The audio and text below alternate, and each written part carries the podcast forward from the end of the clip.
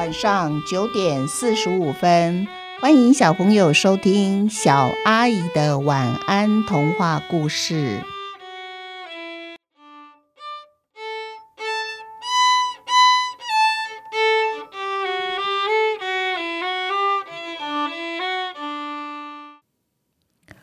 蚊子破案。阿西是一个整日无所事事的小混混。虽然他没有做过杀人放火的大坏事，可是偷骗、拐抢等小坏事一样也没有少做，只是他从来没被警察抓到而已。阿西买了一个机器人阿里，他买回阿里的第一天，就帮阿里的全身上下做了一番改造。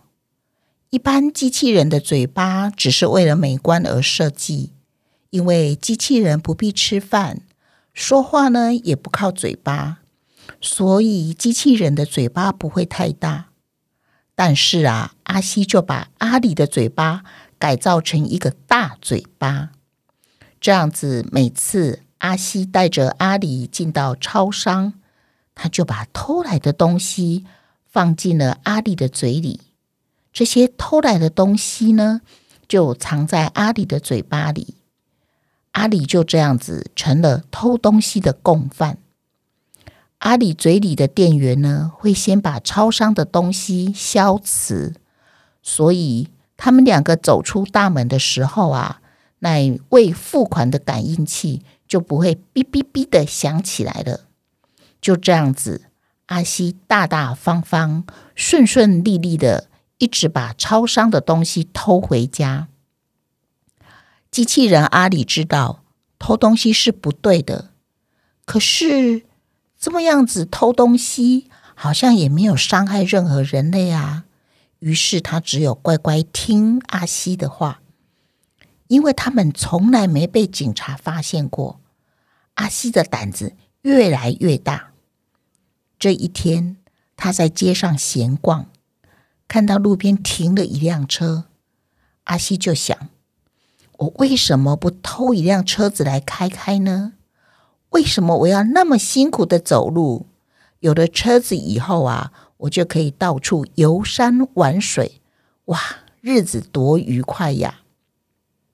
于是阿西就叫阿里直接破坏了车子的防盗侦探器，然后他大摇大摆的坐上车子。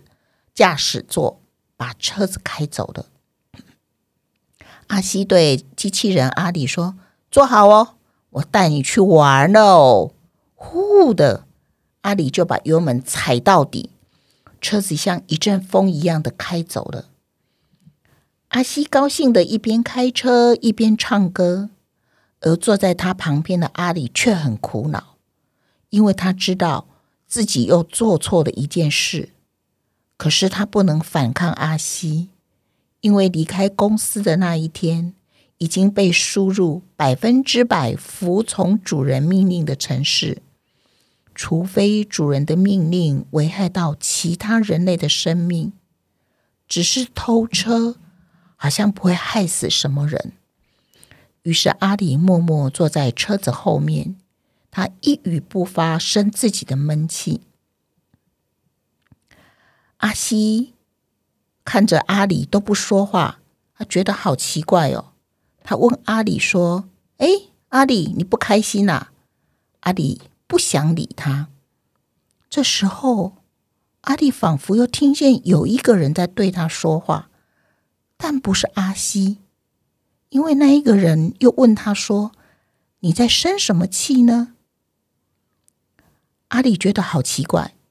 这时候，那个人又说了：“我是一只蚊子，就在你的耳朵里面。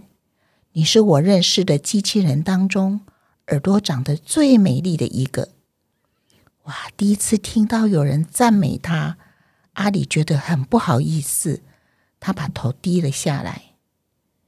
蚊子又跟他说：“你还没告诉我，什么事让你不高兴呢？你不喜欢坐车到处玩吗？”阿里把蚊子从耳朵里拿出来，轻轻的放进自己的大嘴巴里面，这样子蚊子嗡嗡嗡的说话才不会被阿西听见。而阿里把他心里的话跟蚊子说了，蚊子这才明白为什么阿里不快乐，因为阿里帮人类偷了车子，做了小偷的共犯。蚊子就对阿里说：“你看看我的吧，我保证哦。”让阿西这个大坏蛋，这一次一定被警察捉住，并且把他关进牢里，一关就好几年。阿里好紧张，那我是共犯，警察一定会把我一起抓起来关进去里面，这该怎么办才好呢？警察到时候会把我全身的电力放光光，然后再肢解我。蚊子就对他说。幸好你是钢铁之身，不是血肉之躯。我想出来的办法呀，只会让血肉之躯的大坏蛋被抓，绝对不会连累到你。这时候啊，蚊子飞出了阿里的嘴巴，然后朝着阿西飞过去，在阿西的手背上用力叮了一下，他把阿西的血吸走了。然后蚊子就藏在后面的椅背，正在快乐开着车、唱着歌的阿西被蚊子叮了一下，他毫不在意。开了很久很久的车子，终于把汽油全部用光了，车子动不了了。阿西下车，还用他的脚踹了车子，然后车子随便的就丢在路边。他又带着阿里走进超商偷东西。这时候，巡逻警察看见这辆乱停放在路边的车子，就把车号输入电脑，发现有人报案了。原来这是一辆失窃的车子。警察进到车子里面，仔细的寻找，希望能够找到蛛丝马迹，看看能不能破案。可是什么也没发现。最后，他看到有一只蚊子停在后面的椅座上，说不定这只蚊子能帮忙破案哦。